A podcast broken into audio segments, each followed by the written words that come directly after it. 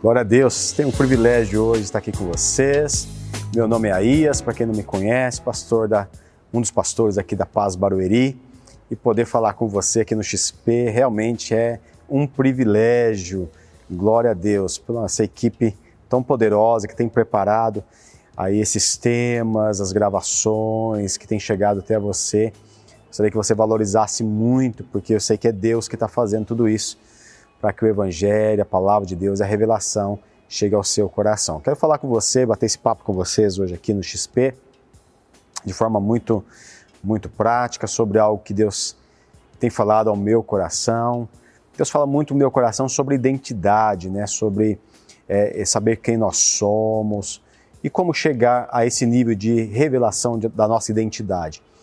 Então, eu quero falar sobre um personagem da Bíblia, um personagem é, assim, muito importante né, na palavra de Deus, que é o profeta Isaías. O profeta Isaías, ele realmente, se você pegar o livro do profeta Isaías, quantas revelações tem no livro do profeta Isaías, ele teve a revelação do próprio Cristo, né?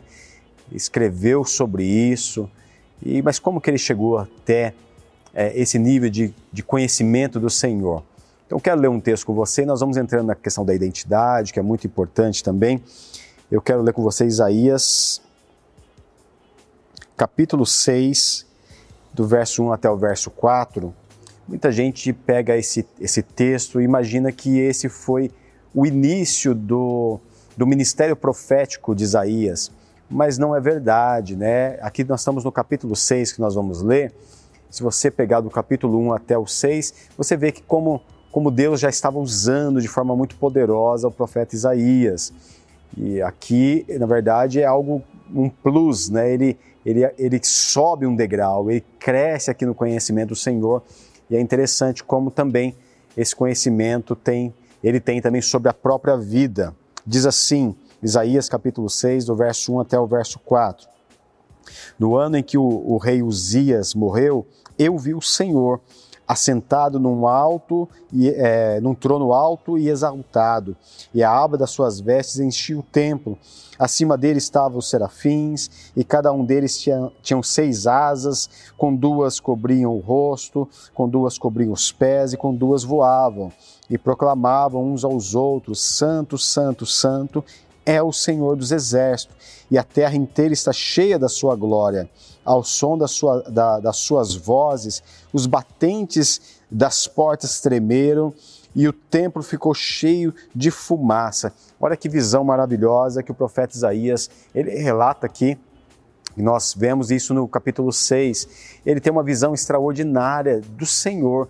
Ele viu o Senhor assentado num alto e sublime trono.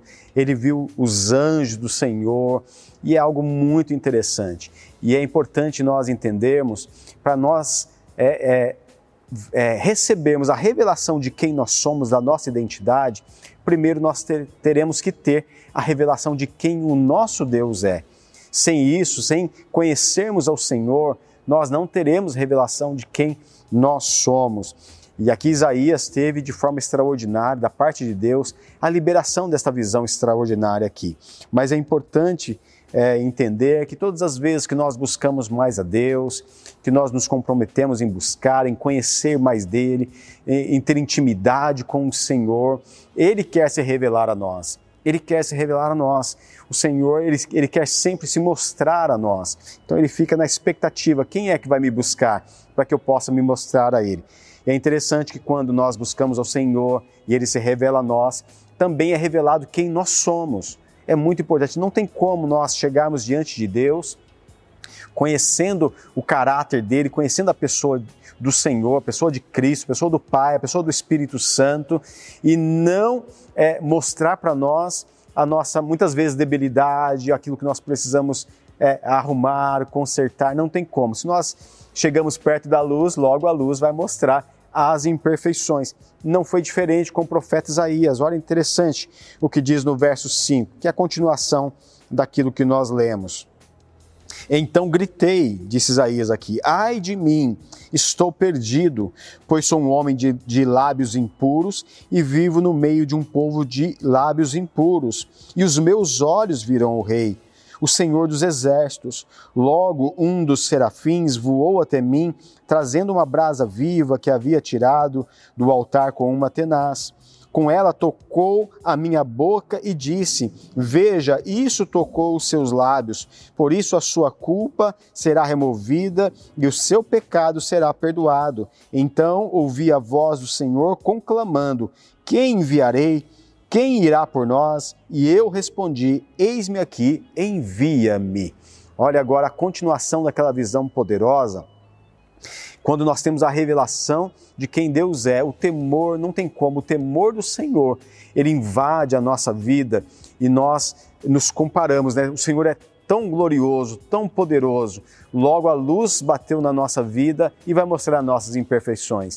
O profeta Isaías percebeu isso. Logo que ele viu o Senhor, ele diz: Eu vou morrer, eu sou, um, eu sou pecador, eu sou um homem de lábios impuros. Opa, peraí, mas ele não era profeta?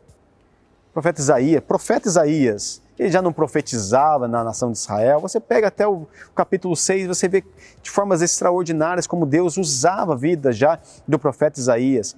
Mas naquele momento, quando ele teve aquele plus, que ele subiu de nível diante do Senhor e teve a revelação da presença de Deus, ele disse: Olha, eu tenho um pecado, o pecado está nos meus lábios, eu sou um homem de lábios impuros. Talvez até aquele momento ele não tinha percebido isso. Ele dizia: Eu sou um profeta do Senhor, a minha boca é para profetizar aqui e ali, Deus tem me usado.